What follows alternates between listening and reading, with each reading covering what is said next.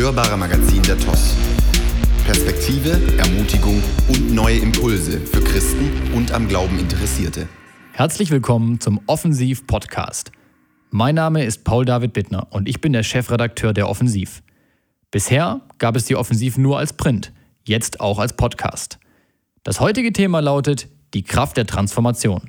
Heute hört ihr verschiedene Beiträge rund um das Thema Veränderung, von biblischen Inputs über persönliche Zeugnisse bis hin zu einem ganz besonderen Interview.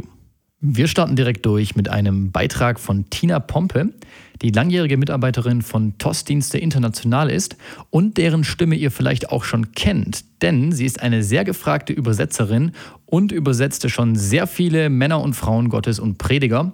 Sie berichtet über den biblischen Weg der Veränderung und lässt dabei auch ihr eigenes Zeugnis einfließen. Transformation bedeutet wörtlich die Umwandlung von einer Form in eine andere.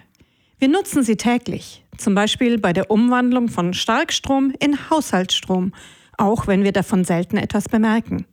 Aber auch der Anspruch auf zum Beispiel die Transformation einer ganzen Gesellschaft ist etwas, das zurzeit viele immer wieder formulieren.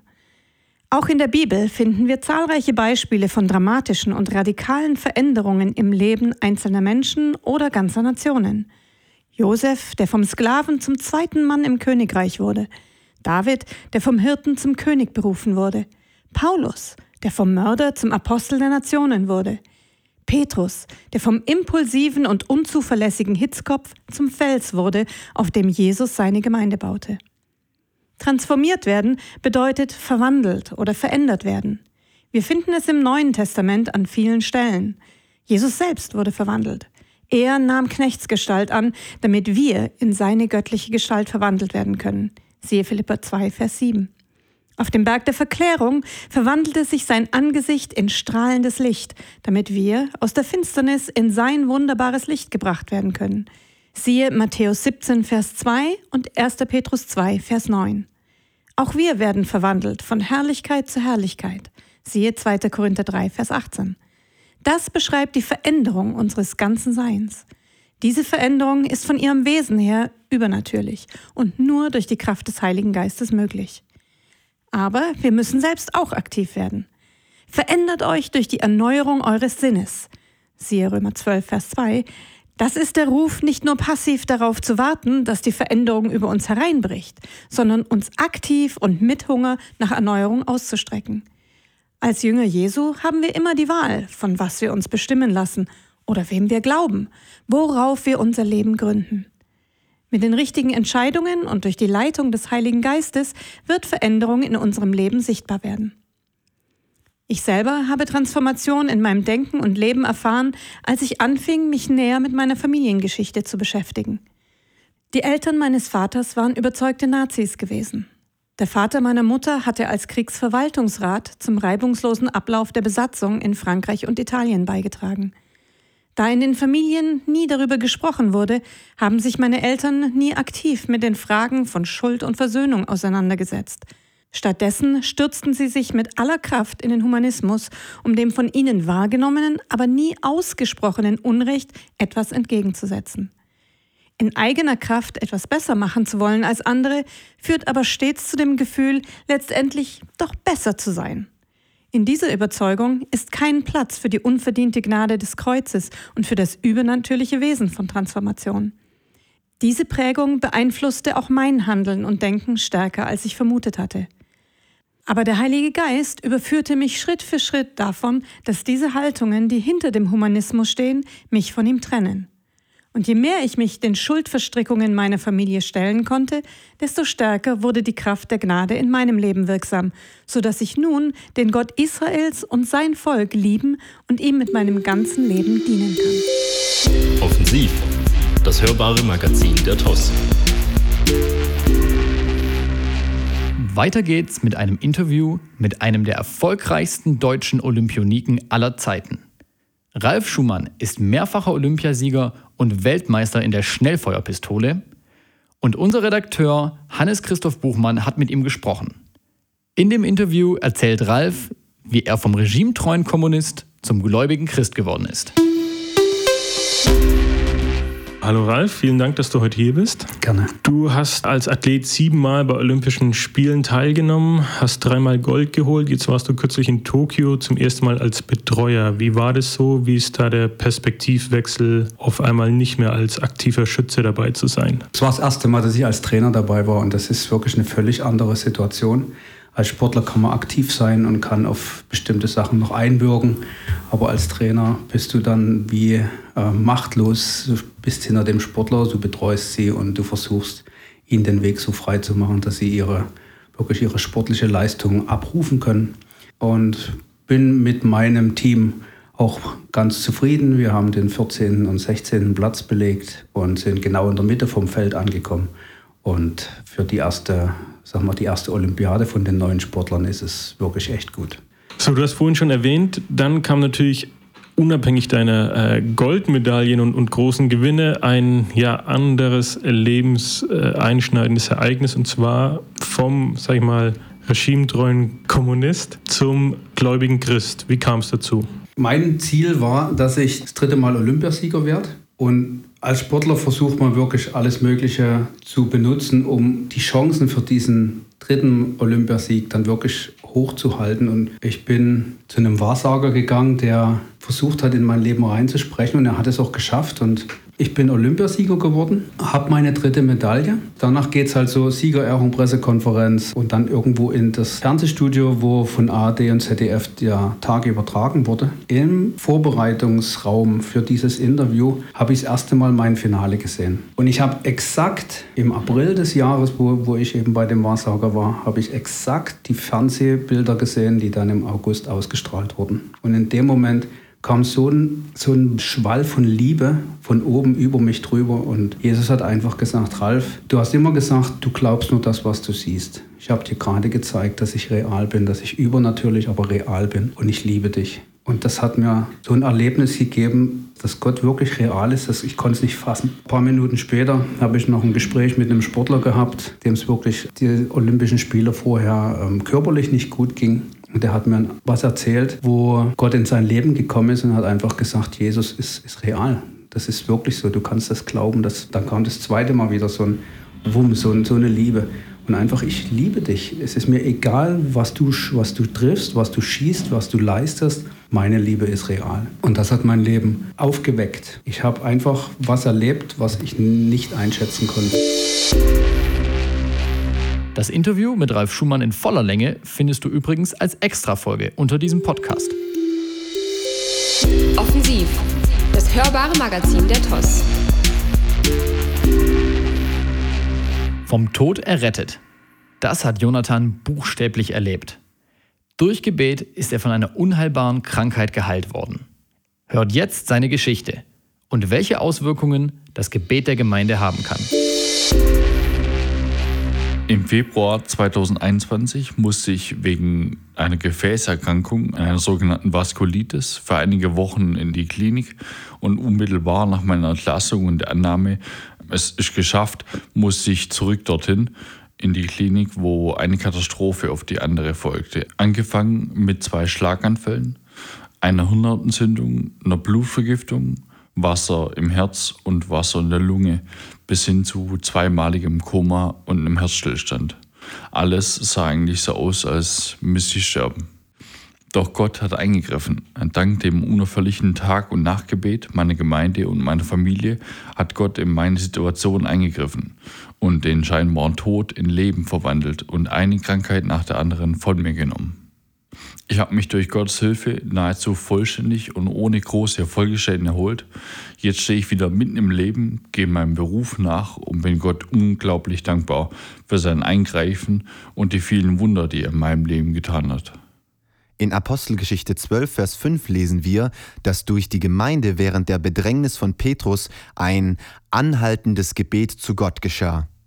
Das Tag- und Nachtgebet in Tübingen, verbunden mit dem Gebetsabend am Freitag und dem regelmäßigen Healing Room, bildet seit vielen Jahren die zentrale Plattform, wo Gottes Verheißung für das Gebet der Gemeinde seine praktische Anwendung findet. Menschen in Not von innerhalb wie außerhalb erleben seither in unzähligen Notsituationen das Eingreifen Gottes. Während der Zeit von Corona erreichten uns über 300 Zeugnisse und Rückmeldungen über außergewöhnliche Heilungen, Bewahrungen und Begegnungen mit Gott. Unter anderem auch die wunderbare Heilung von Jonathan, der vom Tod errettet wurde. Das Gebet der Gemeinde hat Auswirkungen auf den Segen für die Stadt und das gesamte Land, und jeder Beter ist entscheidend. Lässt auch du dich ins Gebet rufen und nimmst deinen Platz dort ein? Offensiv, das hörbare Magazin der TOS. Wenn dir gefällt, was du hörst, dann vergiss nicht, den Podcast zu abonnieren, damit du keine Folge mehr verpasst. Und lass uns gerne eine positive Bewertung da, damit noch mehr von diesem Podcast erfahren. Übrigens, das Printmagazin kannst du kostenlos bestellen unter tos.info/offensiv. Und natürlich freuen wir uns über euer Feedback, Anregungen und Kritik. Schreibt uns gerne an offensiv@tos.info. Was sind eigentlich Transformatorenhäuser? Wer jetzt zuerst an solche kleinen Häuschen denkt, die Strom umwandeln, liegt zwar auch nicht ganz falsch, aber darum soll es im nächsten Beitrag nicht gehen. Worum es geht, erfahrt ihr von Ruth Karrer und Anne Möller. Die beiden sind seit vielen Jahren in leitender Funktion bei den TOS-Diensten international tätig. Sie berichten aus Lateinamerika. Weltweit werden mindestens 100 Millionen Straßenkinder gezählt. Durch die Covid-Pandemie sind weitere eine Million Waisen dazugekommen. Allein 40 Millionen dieser Kinder leben in Lateinamerika. Sie sind hungrig, einsam und schutzlos. Sie haben niemanden, der für sie sprechen würde, doch Gott hört ihr Schreien. Er sucht Menschen, die sich als Antwort senden lassen. Als Teil des TOS-Werkes wurden in Lateinamerika Häuser gegründet, in denen Kinder, die auf der Straße leben oder in Gefahr stehen, auf der Straße zu landen, ein Zuhause bekommen. Die Vision ist, dass diese Kinder nicht nur aufbewahrt werden, sondern in einer Umgebung der Liebe Gottes verändert und geheilt werden und damit zu Hoffnungsträgern ihrer Generation werden. Viele der ehemaligen Straßenkinder sind inzwischen gute Schüler oder Studenten, obwohl sie keine Voraussetzungen dafür mitgebracht hatten. Andere sind heute selbst Mitarbeiter, Ärzte oder Pastoren, die der nächsten Generation Hoffnung und eine Vision für die Zukunft vermitteln. Jeder von ihnen ist ein wandelndes Wunder ein kostbarer Beweis dafür, wie die Kraft der Liebe Gottes verändert. Wie hat das alles begonnen? Das damalige Leitungsteam der TOS-Gemeinde verbrachte 1998 zwei Wochen auf einer Quinta, einem Haus mitten in der sprichwörtlichen Pampa in Argentinien. Dort wurde der Name der Arbeit Los Transformadores, die Veränderer, geboren. Dieser Name wurde zum Programm und gab auch den später gegründeten Transformatorenhäusern ihren Namen. Inzwischen sind es über 30 Mitarbeiter in Argentinien, Bolivien, Peru und Paraguay, die den gefährdeten Kindern oder Waisen ein Zuhause und eine Zukunft geben. Das Team lebt mit den Kindern als große Familie zusammen und die Jugendlichen werden individuell in ihren Talenten gefördert. Neben der Grundversorgung erhalten sie die nötige Zuwendung und fachliche Betreuung, um glücklich aufwachsen zu können und in ihrem Alltag zu erleben, wie die Kraft des Heiligen Geistes reale Auswirkungen auf ihr Leben hat. Amanda, eine inzwischen 20-jährige junge Frau, lebte neun Jahre im Transformatorenhaus in Paraguay und berichtet, von vielen meiner Verwandten habe ich unzählige Male zu hören bekommen, dass ich ein Nichtsnutz bin. Ihr seid zu einer echten Familie für mich geworden und habt mir immer vermittelt, dass ich wertvoll bin. Marito, neun Jahre, lebt im Transformatorenhaus in Lima, Peru und meint, ich habe hier einfach alles. Menschen, die mich lieb haben. Ich bin nicht mehr allein und wenn ich etwas brauche, wird mir geholfen. Früher war ich oft sehr zornig, aber seit ich hier lebe, hat Gott mir das weggenommen. Genauso hatte ich früher sehr viel Angst vor Menschen und auch das hat sich komplett verändert. Und hier noch fünf Fakten über die Trafohäuser. Erstens.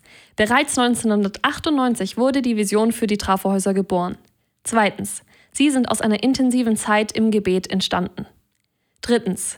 Kinder und Jugendliche ohne Perspektive bekommen durch sie eine neue Chance. Viertens. Das Leben der Kinder und Jugendlichen wird durch die Investition der Mitarbeiter und durch die Liebe Gottes für immer verändert. Fünftens. Insgesamt 30 Mitarbeiter arbeiten in Trafohäusern und ambulanten Angeboten in Argentinien, Bolivien, Ecuador, Paraguay und Peru. Offensiv. Das hörbare Magazin der TOS. Wie kann Veränderung nach dem Willen Gottes stattfinden? Wie werden wir von der hässlichen Raupe zum schönen Schmetterling? Der Diplomtheologe, Buchautor und Pastor der TOS-Gemeinde Leipzig, Stefan Haas, berichtet davon, wie eine göttliche Metamorphose stattfinden kann. Immer noch hässliche Raupe? Plädoyer für eine göttliche Metamorphose. Das griechische Wort Metamorphose kennen viele noch aus dem Biologieunterricht. Ein sehr anschauliches Beispiel dafür ist die Verwandlung einer hässlichen kriechenden Raupe zu einem wunderschönen fliegenden Schmetterling. Lateinisch lautet das Wort dafür Transformation. Im Römerbrief haben wir einen ausdrücklichen Befehl zur Metamorphose, so steht es tatsächlich im griechischen Urtext da, und damit zur Transformation. Und stellt euch nicht dieser Welt gleich, sondern ändert euch durch Erneuerung eures Sinnes. Römer 12, Vers 2 ändert euch. In diesem geistlichen Zusammenhang ist natürlich nicht nur eine äußerliche Veränderung gemeint. Es geht um eine innere Veränderung, die so durchgreifend ist, dass sich alles verändert. Bis in die äußere Ausstrahlung, Verhalten und Erscheinungsbild einer Person hinein. Das heißt, jeder kann deine durchgreifende innere Veränderung sehen und spüren. Ändert euch. Viele Christen würden auf diesen Aufruf vielleicht antworten wollen, das würde ich ja gerne, aber oder ich habe es schon oft versucht, aber warum gibt es denn manche Christen, deren Leben sich nach ihrer Bekehrung tatsächlich radikal von Grund auf verändert und bei anderen Christen scheint es mit der Transformation nicht so gut zu funktionieren? Natürlich gibt es auf diese Frage verschiedene Antworten. Veränderung in unserem Leben hat zum Beispiel natürlich sehr viel mit dem Heiligen Geist zu tun. Neben vielen anderen Themen, über die man in diesem Zusammenhang sprechen könnte, gibt es aber auch eine sehr einfache Antwort, die oft übersehen wird. Die Antwort wird bereits in der Formulierung angedeutet. Ändert euch. Das ist Plural, nicht Singular. Hier steht nicht ändere dich, sondern ändert euch. Viele der detaillierten Aufforderungen zur Veränderung unseres Lebens bekommen wir in den 21 Briefen des Neuen Testaments, die immerhin 35 Prozent davon ausmachen. Die überwiegende Mehrheit der Briefe ist dabei an Gemeinden gemeinsam gerichtet und genau darin liegt eine versteckte, aber ungeheuer wichtige Botschaft. Wären es letztendlich doch nur individuelle Anweisungen an die einzelnen Gemeindemitglieder, dann könnten diese Anweisungen auch im Singular formuliert sein. Ändere dich. Sie wären zwar von den adressierten Gemeinden vor allen laut vorgelesen worden, aber es wären doch einfach nur Anweisungen an den Einzelnen gewesen. Genauso lesen heute die meisten Christen diese Briefe und ihre Anweisungen. Ändere dich. Es steht aber da, ändert euch. Die Botschaft ist, Veränderung geschieht in der Gemeinde. Zur Transformation unseres Lebens brauchen wir nicht nur den Heiligen Geist, sondern ganz dringend auch die anderen Christen in der Gemeinde. Damit ist allerdings eine Gemeinde nach dem Jerusalemer Vorbild der Urgemeinde gemeint, wie es in Apostelgeschichte 2, Verse 42 und 46 beschrieben wird. Sie blieben aber beständig in der Lehre der Apostel und in der Gemeinschaft und im Brotbrechen und im Gebet. Und sie waren täglich einmütig beieinander im Tempel und brachen das Brot hier und dort in den Häusern, hielten die Mahlzeiten mit Freude und lauterem Herzen. Die Jerusalemer Urgemeinde traf sich nicht nur sonntags zu einem Gottesdienst und noch zusätzlich zu einer Bibelstunde unter der Woche, sie waren täglich im Tempel und auch noch in den privaten Häusern zusammen, und zwar mit Freude, in einer solchen Gemeinde entsteht eine Familienatmosphäre. Man lebt wirklich miteinander und ist transparent voreinander. Man teilt Siege und Niederlagen. Das geistliche Leben findet nicht nur individuell, sondern tatsächlich auch gemeinsam statt. Nicht nur an zwei Stunden in der Woche. Diese Art von Gemeindeleben gab es nicht nur in der Jerusalemer Urgemeinde, sondern auch in den von Paulus gegründeten Gemeinden. In Ephesus investierte er die längste Zeit seines Missionsdienstes in einer Gemeinde und auch von dort lesen wir, dass die Gemeinde sich zwei Jahre lang täglich traf. Apostelgeschichte 19, Verse 9 und 10. Im Rahmen einer solchen Familienatmosphäre helfen sich Christen gegenseitig. Durch Vorbild, Gebet, Ermutigung und Korrektur zu echter Transformation ihres Lebens. Gleichzeitig ist die Gemeinde das Übungsfeld für den Einzelnen auf dem er geistliche Haltungen wie Liebe, Demut, Dienerschaft, Vergebung, Hingabe und Treue trainieren kann. Kurz zusammengefasst, ändert euch. Das bedeutet, lebendige Gemeinde ist der Ort der Transformation. Offensiv, das hörbare Magazin der TOS. Nach dem Abi in die Wüste. Das ist nicht gerade das typische Ziel, aber Anna Sosette hat genau dieses Ziel gewählt. Sie ist nach dem Abitur für einen Freiwilligendienst nach Israel gegangen und sie berichtet von ihren Erfahrungen. Ich bin Anna Sosette, 19 Jahre alt und habe für 10 Monate einen Freiwilligendienst in Adi Negev, einem Dorf für Menschen mit Behinderung in Israel, mitten in der Wüste gemacht. Dort durfte ich in einem Kindergarten arbeiten und zehn Kinder betreuen, die verschiedene genetische Erkrankungen oder Behinderungen hatten. Ich konnte sie in ihrem Alltag begleiten, sie unterstützen und ihre Entwicklung miterleben. Ich habe vor allem mit den Kindern gespielt, um ihre Entwicklung zu fördern, aber ich habe ihnen auch beim Essen geholfen und ihre Windeln und Kleider gewechselt. Viele gehen nach dem Abitur erstmal nach Australien oder Amerika, um dort etwas zu erleben. Warum bin ich also nach Israel gegangen? Auf den Freiwilligendienst bin ich durch den Marsch des Lebens gekommen, der sich für Israel und gegen Antisemitismus einsetzt. Ich habe mich mit meiner eigenen Familiengeschichte beschäftigt und dabei herausgefunden, dass viele meiner Vorfahren aktive Nazis gewesen sind. Auch weil durch sie viel Leid über Juden und Menschen mit Behinderung gebracht wurde, hat es für mich eine große Bedeutung gehabt, in Israel mit jüdischen, aber auch arabischen Kindern mit Behinderung zu arbeiten. Ich habe eine sehr tiefe Beziehung zu Freunden in Israel, aber auch zu meinen Kindern bekommen. Ein Junge wurde wegen einer schweren Lungenentzündung ins Krankenhaus eingeliefert.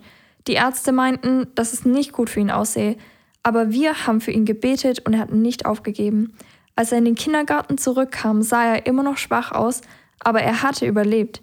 Als ich nach Deutschland zurückgegangen bin, habe ich ihn mit einem Lachen verabschiedet und er hat gestrahlt. Diese Entwicklung zu sehen und auch durch den emotionalen Prozess zu gehen, war für mich eine Herausforderung, aber auch eine wertvolle Erfahrung, weil ich weiß, ihm geht's jetzt gut und er lebt. Der Freiwilligendienst war eine absolute Bereicherung für mein Leben und während ich anderen geholfen habe, bin ich selbst gewachsen. Ich würde es jedem empfehlen, der etwas Gutes bewirken will, neue Menschen kennenlernen möchte und der offen für Veränderung ist. Du wirst es nicht bereuen. Das war's von unserem Offensiv-Podcast zum Thema Die Kraft der Transformation. Wenn dir die Folge gefallen hat, dann vergiss nicht zu abonnieren. Wir freuen uns über euer Feedback und auch über finanzielle Unterstützung. Weitere Informationen und aktuelle Veranstaltungen der TOS-Gemeinde findest du auf tos.info. Das Interview mit Ralf Schumann in voller Länge findest du übrigens als Extra-Folge unter diesem Podcast. Danke fürs Zuhören und bis zum nächsten Mal.